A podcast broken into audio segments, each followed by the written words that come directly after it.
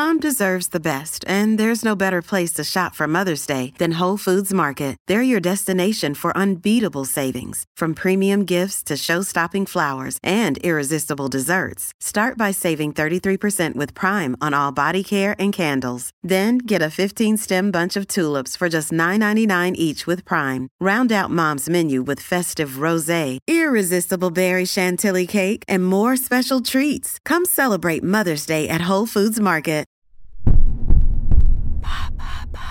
Pourquoi certains fruits ne sont pas véganes? Merci d'avoir posé la question.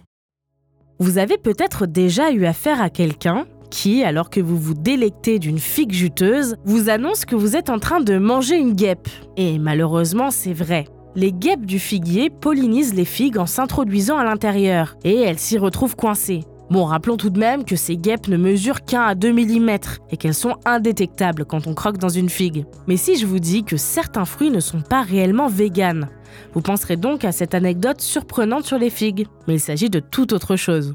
Qu'est-ce qui définit un aliment vegan Il y a quelques règles immuables qui définissent les habitudes alimentaires des personnes suivant ce régime. Pas de chair animale, ni de produits dérivés issus de l'élevage, comme le lait, les œufs, le fromage et le miel par exemple. Et pas non plus d'additifs, comme le colorant E120, fait à partir d'insectes, ou d'ingrédients comme la gélatine. Ça, c'est la base pour tous.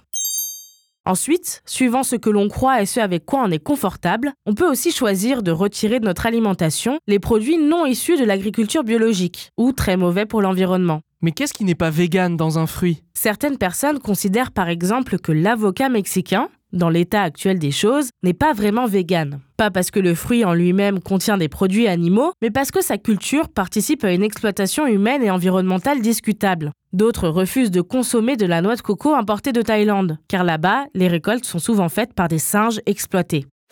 Mais au-delà de ces préoccupations plus d'ordre moral, certains fruits ne répondent tout bonnement pas aux critères que j'ai énoncés plus tôt. Par exemple, la banane, fruit préféré des Français, est vaporisée par une solution spéciale pour retarder sa maturation, le temps qu'elle arrive dans nos magasins. Or, dans cette solution, on trouve du chitosane, un composant issu des carapaces de crustacés ou de céphalopodes. Même constat pour l'orange, le citron, les pommes ou les poires dont certains producteurs recouvrent la peau de cire d'abeille ou de gomme lac, une résine issue d'une cochenille asiatique qui sert aussi à l'enrobage de certains bonbons.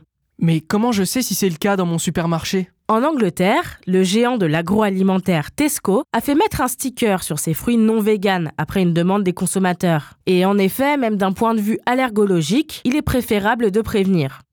Pour l'instant, la France n'a pas suivi la marche. Donc si vous souhaitez tenir compte de ce paramètre, il faudra vous tourner vers des fruits biologiques qui ne subissent pas ce traitement. Ou si vous fréquentez un primeur, lui poser la question. Voilà, ce qui fait que certains fruits ne sont pas véganes.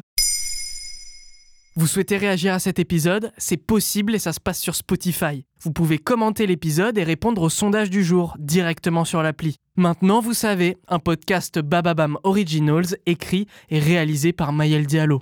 Si cet épisode vous a plu, n'hésitez pas à laisser des commentaires ou des étoiles sur vos applis de podcast préférés.